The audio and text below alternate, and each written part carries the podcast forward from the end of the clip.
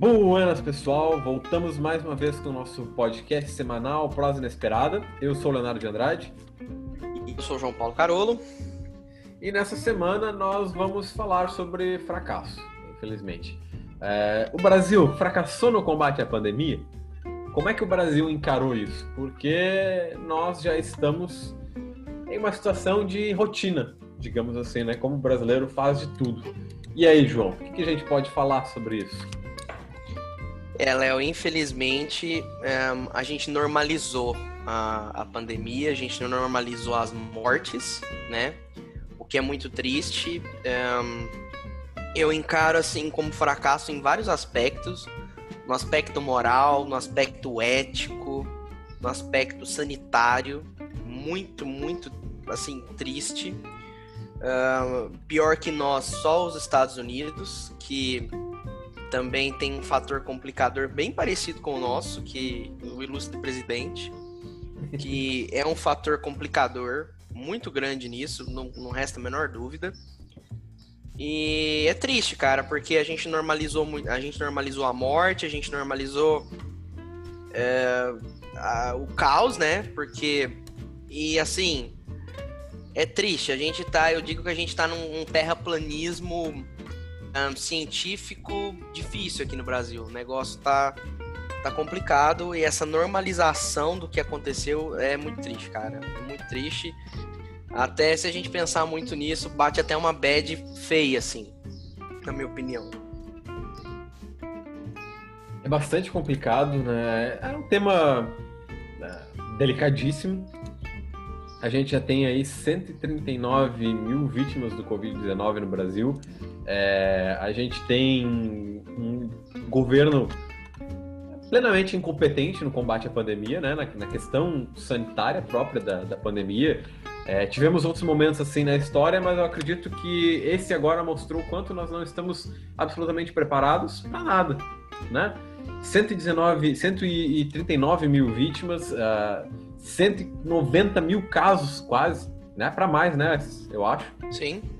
É, uh, tempo inteiro casos novos e uma das questões principais assim é, que a gente pode analisar sobre a questão da pandemia é justamente o nosso negacionismo, nossa rotina, né? O Brasil tem um negócio engraçado, é engraçado e triste ao mesmo tempo em que a gente eh, começa a levar tudo como piada, né? Eu já Sim. falei aqui em outro, em outro podcast outra vez, quando a gente mencionou a pandemia, de que a, a caipirinha ela foi inventada na época da gripe espanhola. É. Porque o, o brasileiro passou a utilizar cachaça com mel e limão para combater a gripe espanhola e depois a caipirinha se popularizou e virou uma bebida aí hoje que é consumida nacionalmente. Então, hoje a gente tem o mesmo processo, né? Claro que não é uma isenção da caipirinha, mas o mesmo processo o quanto já o mercado abriu, quanto as coisas estão funcionando relativamente normal. Aqui na minha cidade, né, uh, aqui em Pelotas, as coisas estão rotineiras. As pessoas estão vivendo aí, fazendo as suas coisas, o centro está abarrotado de pessoas, em aglomeração. Todo final de semana tem festa aqui na volta da minha casa, porque eu moro numa, numa zona universitária, e uma zona que tem festas universitárias. E veja só, pessoas universitárias, cara é, tem festa o tempo inteiro acontecendo, então tem aglomeração, tem normal, tá normal, né? E as pessoas passaram a pensar que, ah, eu tô usando máscara, eu tô seguro contra o Covid-19. O é, que, que é isso? Sua máscara é, é, é a melhor do mundo, é de ferro, não passa nada ali? Não sei, até máscara é. de lã eu já vi na rua, né? Com buraquinho e tal. Hum, que nó é essa? Olha, assim, a, a, eu agora pensando um pouco mais pro lado da cultura pop, vocês sabem, acredito que os ouvintes sabem que tá rolando as gravações de alguns filmes, alguns filmes tiveram que voltar as gravações e tudo. E a gente, o filme do The Batman, né, do Matt Reeves, tá gravando, tá, tá acontecendo as filmagens. E eles estão gravando num estúdio assim com todas as uh, todas as recomendações sanitárias, assim, num protocolo, assim, quase, um, assim, apocalíptico, né? Aquela coisa de filme de zumbi, basicamente. E o nosso ilustre Robert Pattinson pegou Covid-19, cara. Então, se você vê que no ambiente onde as coisas são extremamente controladas, onde você tem todas as questões sanitárias, onde você tem assim tudo levado a ferro e fogo, Mesmo assim, o astro, o astro do filme, a pessoa ali mais importante, pegou Covid-19. Ele contraiu Covid, tanto que no momento que a gente está gravando esse vídeo, um, as gravações de The Batman estão suspensas por causa desse problema com o Robert Pattinson. E cara, se lá na Warner que você tem toda toda o aparato, todo, todos as, os cuidados necessários, você teve disseminação desse vírus, imagina aqui no Brasil, cara.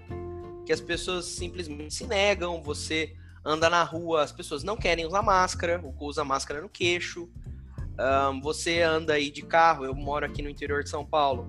A gente anda aí de carro, às vezes, porque, cara, eu fiquei. Nessa pandemia foi um negócio terrível, porque nem meu carro na garagem eu pude ficar com ele, porque o carro você fica muito tempo sem com ele na garagem, a bateria dele morre, e aí já era, né? O meu morreu duas vezes, aí desde então eu tô tendo que dar umas voltinhas de carro aqui pra, pra bateria do meu carro não ir pro espaço.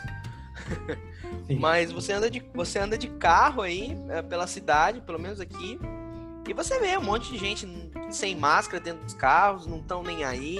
E o, e o uso de máscaras é obrigatório dentro dos carros aqui na cidade. O pessoal não usa. Às vezes, quando a gente precisa passar no centro, acontece alguma coisa, você vê gente abarrotada, uma coisa horrorosa. Eu precisei usar o caixa eletrônico do banco aqui, é, aqui da cidade Entrou um cara sem máscara, próximo do, de mim, eu caí fora, chispei de lá. Mas, cara, as pessoas não querem, as pessoas, assim, as pessoas têm a opção de seguir as coisas, mesmo que você não fique em casa. As pessoas têm a opção de seguir, de manter o distanciamento, de usar o álcool gel, de usar máscara, e as pessoas optam por não usar, cara. As pessoas preferem não usar, preferem arriscar a vida a fazer a coisa certa. Parece que se você não tem a tia, a tia falando, ó, oh, coloca máscara, usa álcool gel, as pessoas não fazem, cara. As pessoas se recusam. É bizarro. É muito maluco, cara. Eu cometi uma errata agora, falando início, né, sobre os casos, aí olhei aqui por cima, nós temos 4 milhões 659 casos no momento que a gente está gravando esse podcast. Então, gente, e, e só é, na última hora aqui que o, o, Google faz automático, né? Subiu 32 mil casos na última hora é, de registrados. Então, visto que não é, não é besteira o que está acontecendo. Né? A gente está numa pandemia que foi globalizada, um evento é, impactado pela globalização, né? Por, pelo movimento mundial das pessoas. E no Brasil aconteceu um negacionismo é, que é incrível. É, é realmente parece um, um, fenômeno a ser observado isso que a gente está falando. As pessoas não acreditam que está acontecendo, ou se acreditam que está acontecendo, normalizaram isso de uma forma sem precedentes essa rotina. Né? Era como se o mundo estivesse acabando, caísse um meteoro aqui no Brasil e as pessoas seguissem vivendo. Né? Elas estão tá, tá vivendo ali, o meteoro está caindo, a gente está sendo tudo dizimado, mas não, segue vivendo aí, porque não, não tá acontecendo, é mentira da Globo. Uh, o, que, a gente mais escuta, né? É, é, é tudo, é, é, é, tudo uma conspiração para derrubar o Jair Bolsonaro da presidência. É, tudo uma conspiração comunista. Os comunistas é. espalharam o vírus vindo da China. É, a gente tem é um o vírus chinês. De, de notícias falsas. A China tá fazendo vacina com Butantan. O que, que o Butantan tem a ver com isso, cara? Não tem mais nada, você nem não tem a ver, né? É, por exemplo, as vacinas elas estão sendo financiadas pelo Donald Trump por causa da nova eleição. E aí, quando acabar a eleição, não vai mais ter vacina. O que, que uma coisa tem a ver com a outra? É que a gente analisa, os processos estão sendo totalmente individuais lá. Né? São o caso de Oxford, por exemplo, que não tem nada a ver com a situação, está produzindo uma vacina justamente pelo aspecto científico. Se a gente analisar as outras, com certeza, né? Rússia e a China e a, a, o investimento americano, aí a gente tem o contexto da Segunda Guerra Fria, que é outra história que nem vamos nos adentrar, yeah. atendar aqui. Mas é, é bastante, bastante estranho, bastante complexo ver essa situação toda, né? Como o João falou, das pessoas não utilizando, as pessoas tendo que é, ser chamada a atenção e vivendo a sua vida normal aí, é, conforme seguem o seu cotidiano e casos cada vez mais aumentando, né? Cada vez mais aumentando. Parece que não existe uma fiscalização também para o uso de máscara. É, parece que as pessoas não estão nem aí com o próximo, né? Que é uma da uma coisa né, básica, assim, fenomenal que a gente tem visto na, na nossa sociedade. Então, olha, não, não sei mesmo nem o que dizer sobre sobre isso, sabe? Só, só lamentar. Só. E, e, e, engraçado que você vê um terraplanismo até nessa questão das vacinas, cara. Exatamente, também. Pe, pe, pessoas, por exemplo, essa, essa vacina chinesa que está em desenvolvimento junto com o Instituto Butantan, né? Que é a vacina que eles estão desenvolvendo aqui em São Paulo. Tem pessoas que dizem que se negam a tomar a vacina, porque não, uma vacina da China, onde já se viu, como é que eu vou tomar uma vacina que é feita pela China? Cara, olha, do, do, jeito que as coisas estão acontecendo, eu até, eu até brinco aqui em casa, eu tô aceitando tomar até injeção na testa para sair disso. não, não me importa, não me importa. Se falar para mim que funciona, eu não quero saber se é da China, se é da Rússia, aonde quer que seja, cara. Se o negócio funcionar, se for bom, eu tomo, não me importo. Eu acho muito engraçado.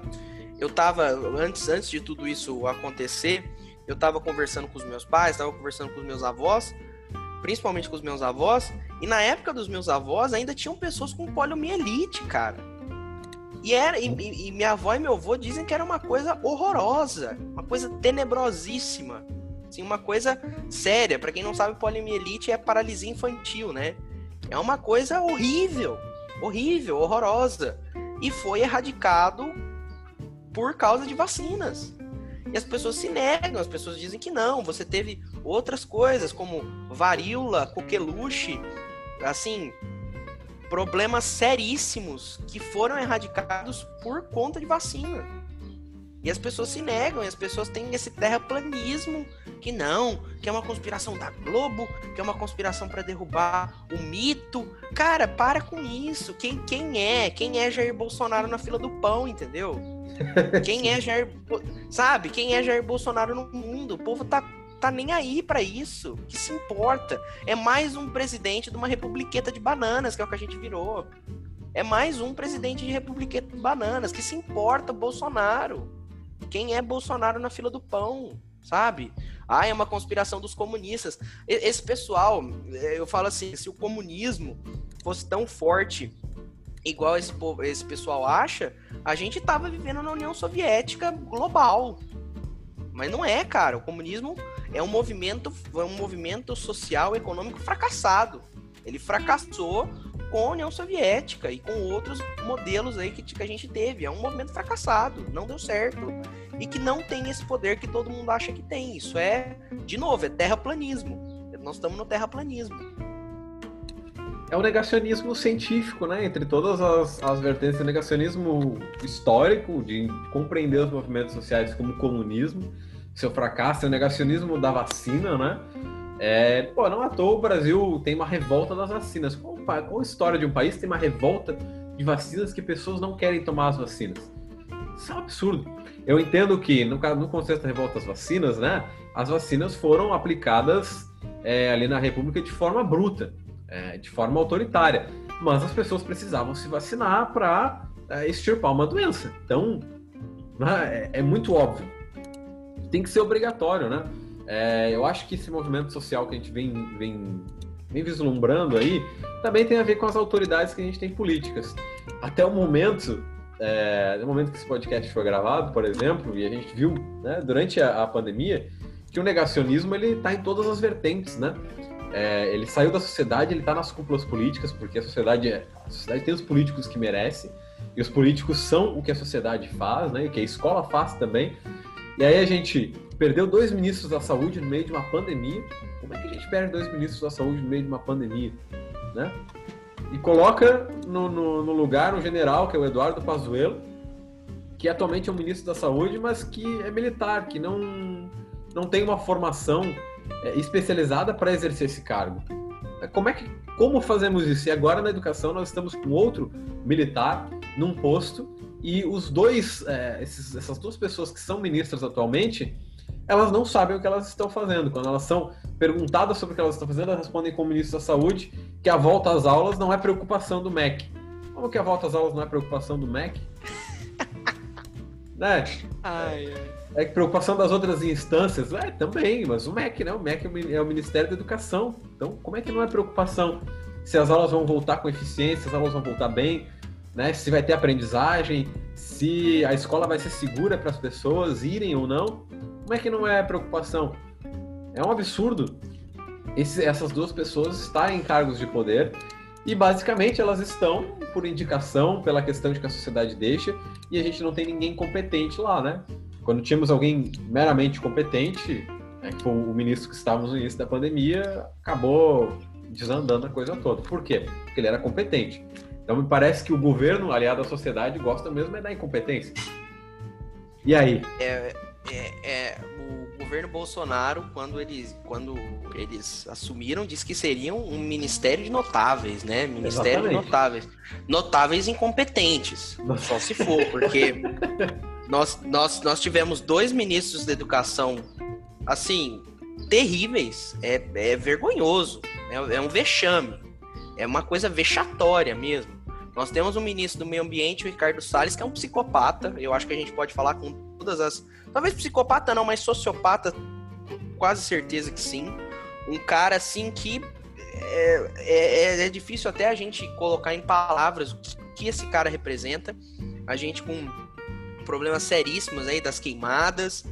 Um, e depois nós temos a questão, o Luiz Henrique Mandetta, que é um cara que tem um histórico um pouco complicado, teve alguns problemas, mas, cara, ele era um médico, ele era uma pessoa que sabia o que estava fazendo, até o próprio, o próprio, o segundo ministro da, da, da saúde, ai caramba, tô tentando lembrar o, o Nelson é, Teich.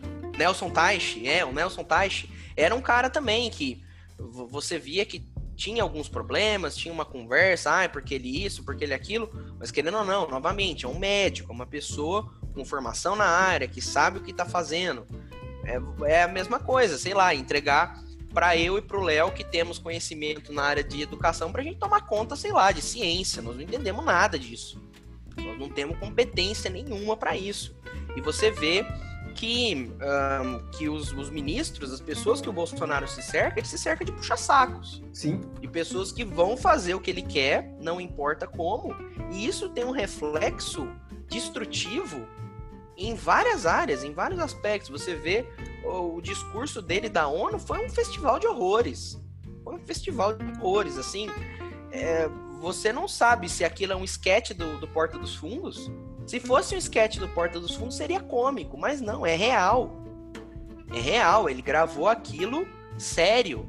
Ele teve a capacidade de dizer que ele deu mil dólares de auxílio para as pessoas durante a pandemia. Ele teve capacidade de falar que o Brasil venceu a pandemia do Covid-19, que nós somos um exemplo para o mundo. Um exemplo do que não se fazer, só se for. Exatamente. Aí, aí você vê outro, outros países próximos a nós, a Argentina, Aí vocês vão falar, ai João, ai Léo, é um país que tem muito menos pessoas do que nós, de fato. Mas então a conta que a gente tem que fazer é por, é, é, é por milhão, é relacionado ao. é proporcional, certo? Proporção básica. E proporcionalmente a Argentina está muito melhor que nós.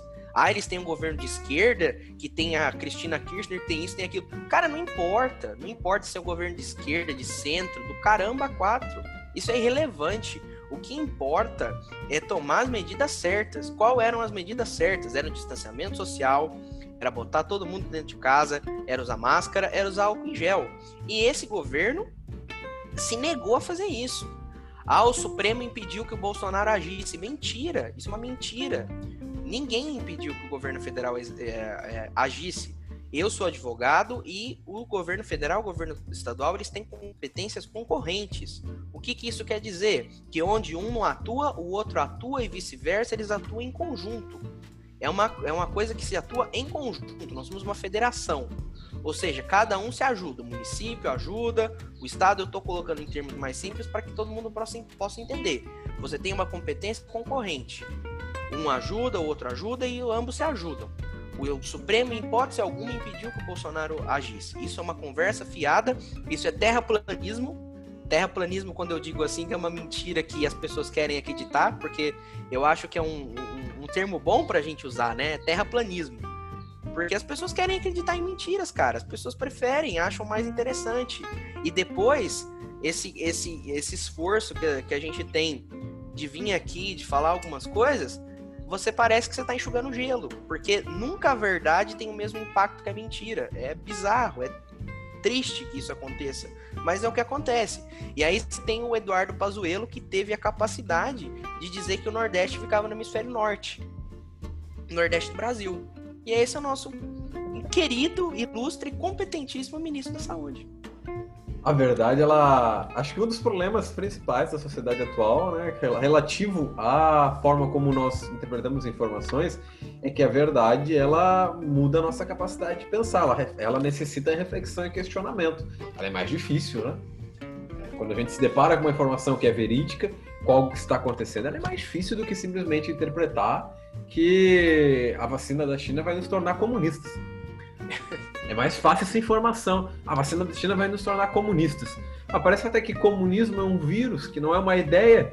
Né? Parece que é uma coisa que pega, que se eu tiver contato com alguém que gosta de, de comunismo, gosta de ler Marx, eu vou pegar e vou voltar gripado para casa com comunismo. Ah, é. Negócio estranho, assim. Mas, é, refletindo assim na, na, nas questões que o, que o João eloquentemente colocou, nós estamos numa desgraceira, né? É, dizer que o Brasil, por exemplo, venceu a pandemia, né? Gente, justamente o que a gente está falando aqui, o Brasil não venceu a pandemia, o Brasil levou a pandemia nas costas e seguiu a vida com ela, acontecendo ou não acontecendo, tanto fez. E a outra questão é que eu não acho válido esse argumento que muita gente usa da, da, da, população. O Brasil é um país grande, o Brasil é um país maior, não tem como comparar com países menores da Europa. Ora, a gente teve vários momentos na história brasileira em que, por necessidade, nossos governantes fecharam, é, fecharam estados, né? Então, por que, que no início da pandemia, se nós somos um país de tanta extensão territorial, de tanta população, o governo federal tem e as, e as federações que têm essa autonomia não colaboraram para cada um fechar suas fronteiras e regular sua economia internamente, né? se auxiliar dessa forma. Porque se tivéssemos fechado as fronteiras, se tivéssemos trabalhado como federações fechadas, talvez a coisa tivesse sido mais devagar. Né? Se o nosso, a nossa federação, nosso ilustre presidente, tivesse trabalhado com seus governadores, atuado mais no fato de trabalhar com eles e não contra eles, como aconteceu, quem Sim. sabe a gente tivesse tido mais sucesso e não estaríamos aí nesses, nesses quase 5 milhões de casos que vão é, crescer cada vez mais, né? Porque o Brasil ele está num, numa faixa de crescimento, se olhar os dados, que cresce, aí ele cai um pouco, Aí se abre alguma coisa, como se abriu as escolas né, em Minas Gerais, se eu não me engano, e aí você tem um boom de casos de novo. E aí a coisa começa a crescer outra vez e começa a descer de novo. Então, gente, é, é, é assim, tá? Justamente o que a gente está falando nesse sentido aqui, falamos sobre negacionismo político, sobre as vítimas, né, sobre o nosso governo, e agora chegamos na última questão. Né? Nós vencemos a pandemia, como disse o presidente né, no discurso dele? Não, nós levamos a pandemia, nós seguimos a vida com ela. Mas vencer é outra coisa. A gente tem exemplo, exemplos de países na Europa que foram vencedores da pandemia, exímios, que conseguiram é, trabalhar com isso. Finlândia, né? Islândia. Ok, são países menores, mas a proporção ela se aplica. A política pode se aplicar de uma forma macro, né? Pode pegar uma política que foi aplicada num, num país menor e expandir ela, porque a gente tem federações que podem assim trabalhar, como o João mesmo falou. Então nós vencemos? A minha percepção é que não, levamos. Não, eu acho que nós fracassamos retumbantemente. É um fracasso retumbante. E as, nós só precisamos pegar o exemplo da Nova Zelândia, cara. Um país que é Nova é uma Zelândia ilha. Também. Um país que é uma ilha, um país muito bonito, mas que é um país pequeno, que fechou, se fechou, conseguiu. Lá há meses você não tem casos, você talvez tenha casos, mas não óbitos. Há meses você não tem óbitos. E assim, cara, não, não era tão difícil. Não era tão difícil assim. Era uma coisa que podia ser feita, que nós tínhamos total competência para fazer aqui no Brasil. E nós optamos por não fazer. Outro país que optou por não fazer os Estados Unidos, que está numa situação pior que a nossa. Aliás, é o único país do mundo que está numa situação pior que a nossa. E vocês e nós podemos traçar várias similaridades. O Trump é outro negacionismo, é, negacionista científico, negacionista político.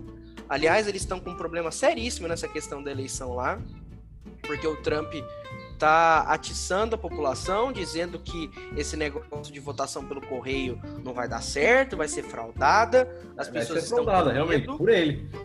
É, por ele, só se for, porque ele tem a máquina do Estado na mão. Então você vê que é uma questão difícil. E você tem muitas similaridades entre Trump e Bolsonaro. E você vê que tá acontecendo, cara. Tá acontecendo. A primeira vez em, sei lá, em quantos anos de história americana, história norte-americana, que eles estão com medo de um presidente não aceitar o, o resultado das eleições. E dizendo que o Biden é isso, que o Biden é aquilo. Cara, o Biden não tem nada de diferente de qualquer outro presidente do Partido Democrata. Tem nada, ele não representa nenhuma ruptura, nenhuma diferença de que qualquer outro político do Partido Democrata. Mas tem gente aí dizendo alto e tom, alto e claro, o Trump falando um monte de besteira, e você tem o contraponto brasileiro que é o Bolsonaro que faz igual ou pior. É. A, a questão, a, a, similaridade que a gente tem com os Estados Unidos, né, pessoal, não é coincidência. É, o Brasil, na época do Império, seguia a Inglaterra. Após uma longa filiação de Portugal com a Inglaterra, que o Brasil manteve. Quando viramos república, passamos a seguir os Estados Unidos. É, tudo que os Estados Unidos sempre fez, nós seguimos igual. Se a gente analisar, o nosso modelo de educação é exatamente o mesmo. E temos os mesmos problemas de educação, né? Que, que são muito claros. É a falta de aprendizagem, a indisciplinaridade né, dos alunos por conta de questões de violência, né? a violência contra professores, de professores contra alunos, de alunos contra alunos, é, então a violência escolar, é, a estrutura da escola, a estrutura do conhecimento, o negacionismo científico, que no Brasil e nos Estados Unidos é basicamente o mesmo, né? A gente importa as ideias que. A gente não importa as ideias que são boas, né? Que são, acredito que são poucas, porque sou muito crítico dos Estados Unidos, mas importa todas as que são ruins, né? Se os Estados Unidos disser que acredita que uma pedra fala, nós vamos idolatrar essa pedra. E aí foi exatamente o mesmo movimento. O Trump se elegeu lá, um negacionista científico, um empresário, uma pessoa que nunca tinha feito nada na política, né? Uh, que é um cara de monopólio total. E aqui nós elegemos também um sujeito que depois que o pior ainda, o nosso era político, né? Uh, 28 anos Sim, de não, mas, mas mas ele dizia que não, né? O cara ficou 30 anos na Câmara dos Deputados, mas ele era fora do sistema, ele era um é. outsider. Uhum. Cheio tá de secretários fantasmas, tinha em 28 é. anos um político que aprova só sete projetos. Que isso? Que político é esse, cara? O que, que ele tá fazendo? É, que tem só seus sete projetos aprovados, porque os outros eram todos uma besteira. Então, bom, né? Não são só similaridades, tá, pessoal? São movimentos históricos de seguir o que, que essas pessoas fazem. Porque é um país imperialista ainda até hoje, é um país que manda e desmanda no mundo, é, que faz o que é. quer e o Brasil vai seguindo ali e continua fazendo todos os erros. Tá? Enquanto os Estados Unidos falam que são os melhores e tal, eles estão super caídos lá no seu índice de educação, por exemplo. Na última vez que eu olhei, a gente estava em. A gente estava em 68, se não me engano no índice de educação uh, mundial. E os Estados Unidos estão logo um pouquinho acima da gente, tá? Então, eles são tão bons assim? Será? Né? Porque é um país que não educa os seus cidadãos, que consegue eleger pessoas assim, que seus cidadãos são negacionistas científicos, que não tem aprendizagem e que, veja bem, né? É um país que tem uma história democrática gigante, está permitindo movimentos autoritários e antidemocráticos. Será que a educação é tão boa assim? Será que eles são tão bons? Fica para reflexão é, dos ouvintes. Eu, eu, eu já fui um. É, eu sou professor de inglês, então eu tenho uma, uma certa, uma certa é, proximidade né, com a cultura, tanto inglesa estadunidense. Uma coisa que eu sempre falo para os alunos: eles não são americanos, eles são estadunidenses, porque americanos somos todos nós que nascemos no continente americano. Exatamente. Isso é uma coisa importante também, eu acho, vale ressaltar. E os Estados Unidos tem problemas, cara. Você tem uma sociedade um, tão violenta quanto a nossa, talvez até mais, uh, mas nós somos impactados por eles. E, e o nosso presidente é o, o, Trump é o ídolo máximo do cara. Você vê depois o discurso que o Trump deu na ONU essa semana, ele basicamente declarou guerra à China. Ele basicamente teve a capacidade de declarar guerra à China. E um, um, conflito entre Estados Unidos e China pode arrasar o mundo. E, de novo, é o que o Léo diz. Nós estamos na Segunda Guerra Fria, que agora é protagonizada por Estados Unidos e China. Então é difícil, cara. Você. Eu, eu acho que Eu acho não, acho que eu tenho certeza que uma possível reeleição do Trump vai ter consequências catastróficas para o mundo. E eu não sei, talvez ele seja eleito, ele seja reeleito, talvez ele não aceite o resultado das eleições. Isso pode impactar, e eu tenho certeza que vai impactar no Brasil, impactou o nosso combate à Covid-19. O Trump é um cara que disse que se você injetasse desinfetante, quem sabe você curava o vírus. E teve pessoas em Nova York, no estado de Nova York, que fizeram isso, foram parar no hospital. Então você vê que você tem similaridades e o Brasil, como diz o Léo, imita as coisas ruins que tem nos Estados Unidos. Porque os Estados Unidos é óbvio, é um país que tem coisas boas, mas que tem coisas ruins. E isso impactou diretamente o nosso combate à Covid-19, o nosso não combate, né? A Covid-19. E o que eu posso dizer para os ouvintes é: o vírus não acabou, a pandemia não acabou. Aqui em São Paulo, nós estamos com a previsão de que a partir do mês que vem comecem um, a ser usada a vacina. Parece que ela é promissora. Mas vamos ver, cara. A gente tem que ter, tem que ter cuidado. Vamos continuar fazendo o que for possível para ficar dentro de casa. Mas o vírus não acabou, cara. O vírus está aí, na, tá aí na porta e vamos tentar o máximo possível fazer o que, vocês, o que todo mundo sabe que precisa ser feito. Exatamente. Então, delegamos, né, uh, para que o pessoal mantenha se cuidando, mantenha o isolamento social, se possível, quando possível. Tá? Se você é professor aposentado, pensionista e pode ficar em casa, não precisa ir bater cola na rua, né? Fique em casa, é, faça suas aulas aí, é, valer um livro, tá? É. Então, é isso, né? Nós ficamos por aqui essa semana. Eu sou Leonardo de Andrade. E eu sou João Paulo Carolo. E até a próxima semana. Malu, um queijo e um beijo.